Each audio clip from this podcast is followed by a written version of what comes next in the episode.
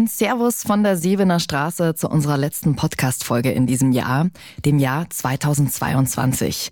Vielleicht habt ihr das ja auch schon Revue passieren lassen, was bei euch so los war. Vielleicht sportliche Erfolge, vielleicht habt ihr geheiratet, vielleicht gab es bei euch in der Familie aber auch Nachwuchs.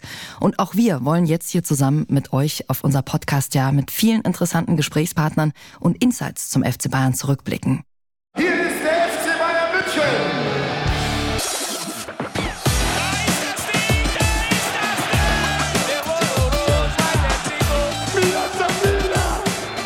FC Bayern Podcast. Mit Jacqueline Bell und Den Profis, dem Staff, Mitarbeitern bis zu den Legenden, alle haben sie über ihre Zeit beim FC Bayern gesprochen und uns Dinge erzählt, die man zuvor noch nie gehört hat. Und vielleicht bekommt ihr danach ja auch noch mal Lust, in die ein oder andere Folge reinzuhören. Bevor wir jetzt aber in die heutige Folge reinstarten, will ich euch im Namen von uns, von unserem Podcast-Team und dem FC Bayern noch ein ganz großes Dankeschön durchschicken.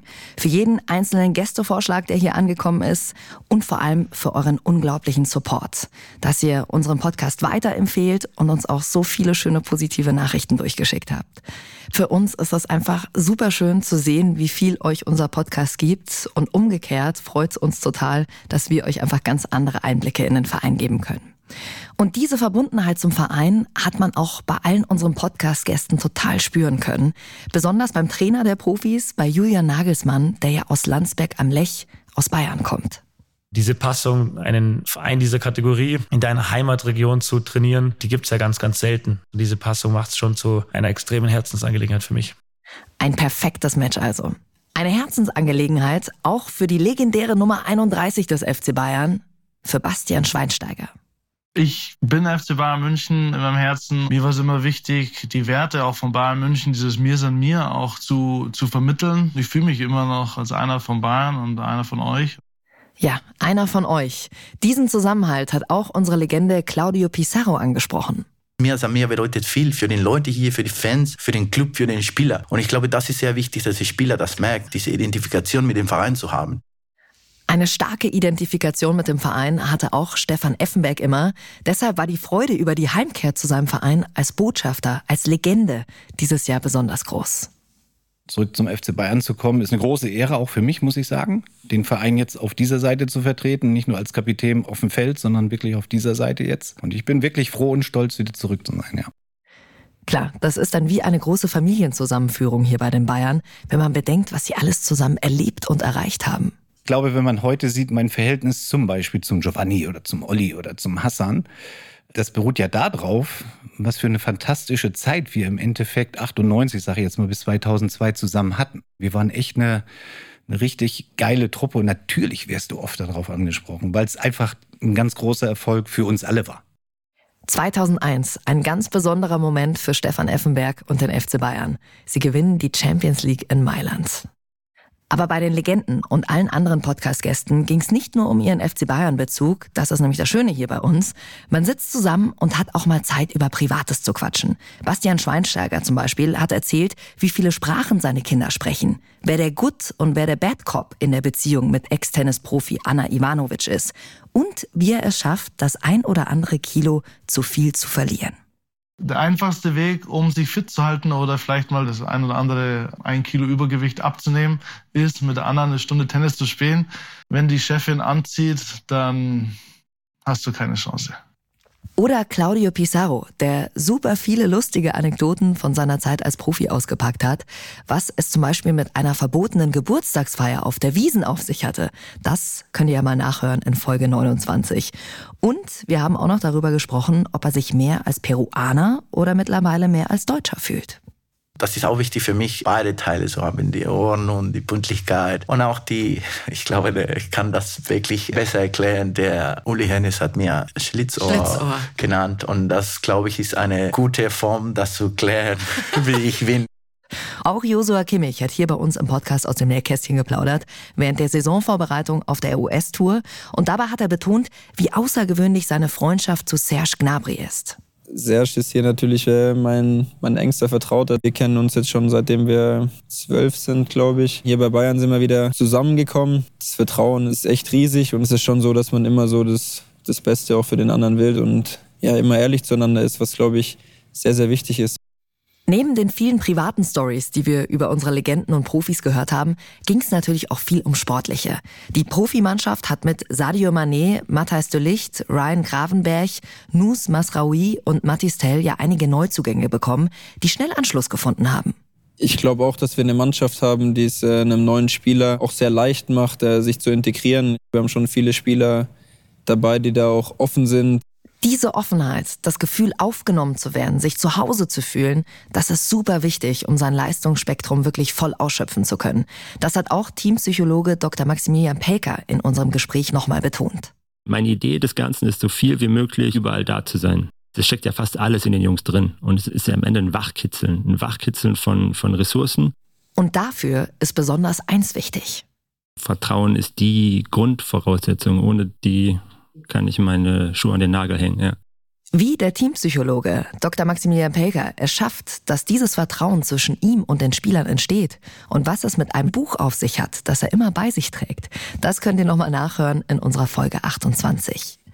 Ein eingespieltes Team sind auch die Frauen des FC Bayern. Sie sind dieses Jahr Vizemeister geworden und sind jetzt schon mittendrin in der neuen Saison mit einem neuen Trainer. Im Sommer ging ja Jens Scheuer nach drei Jahren. Alexander Strauß kam aus Norwegen. Und Julia Quinn freute sich bei uns im Podcast so richtig auf die neue Saison. Es ist auch einfach sehr, sehr spannend, was jetzt alles passiert beim FC Bayern. Neuer Trainer, viele neue Spielerinnen und einfach die ganze Struktur in der Mannschaft hat sich auch verändert. Deswegen freue ich mich einfach auf alles, was kommt. Julia Gwynn sprach natürlich auch über die Wahnsinns-EM, bei der die Deutschen erst im Finale im Wembley-Stadion von 90.000 Zuschauern den Engländerinnen unterlagen.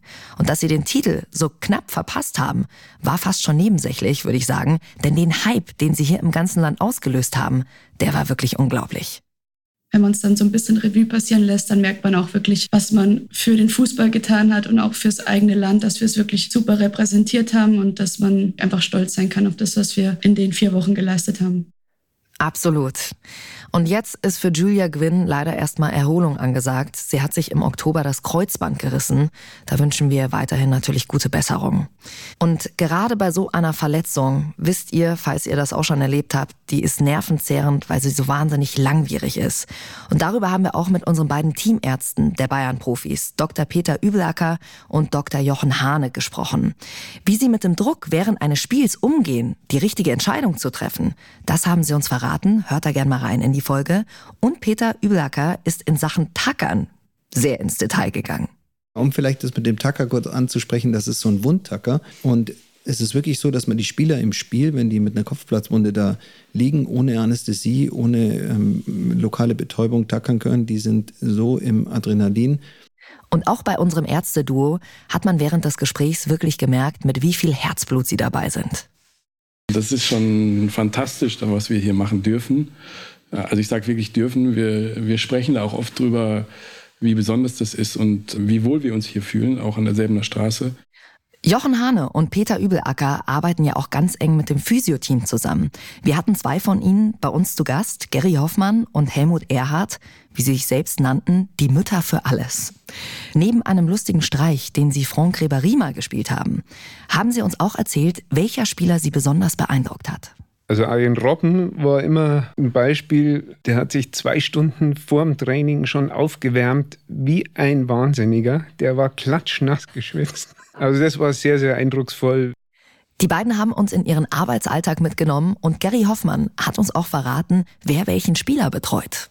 Also manche haben einen festen Therapeut, manche wechseln wirklich auch durch. Und man muss dann auch einen Draht haben. Das ist dann schon auch oft nicht nur die fachliche Kompetenz, sondern es muss dann einfach auch passen. Ja, es muss menschlich passen. Das ist auch für unseren Trainer Julian Nagelsmann ein ganz wichtiges Thema. Er hatte irgendwann das Gefühl, dass er auf Menschen oft zu arrogant wirkt und hat deshalb ein Seminar in Österreich belegt, das Führungskräfte mit Pferden konfrontiert.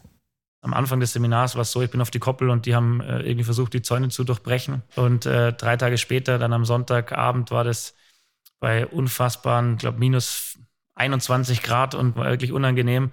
Und ich hatte gefühlt nicht so die super Ausstrahlung, ehrlich gesagt.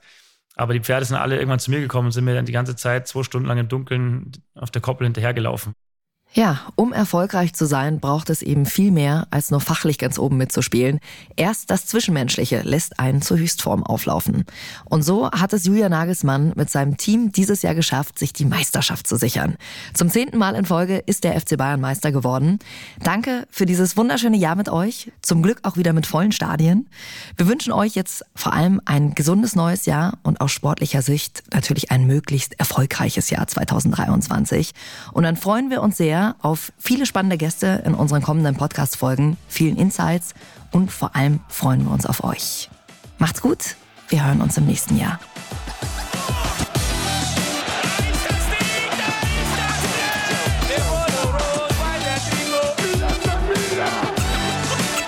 Ich habe fertig.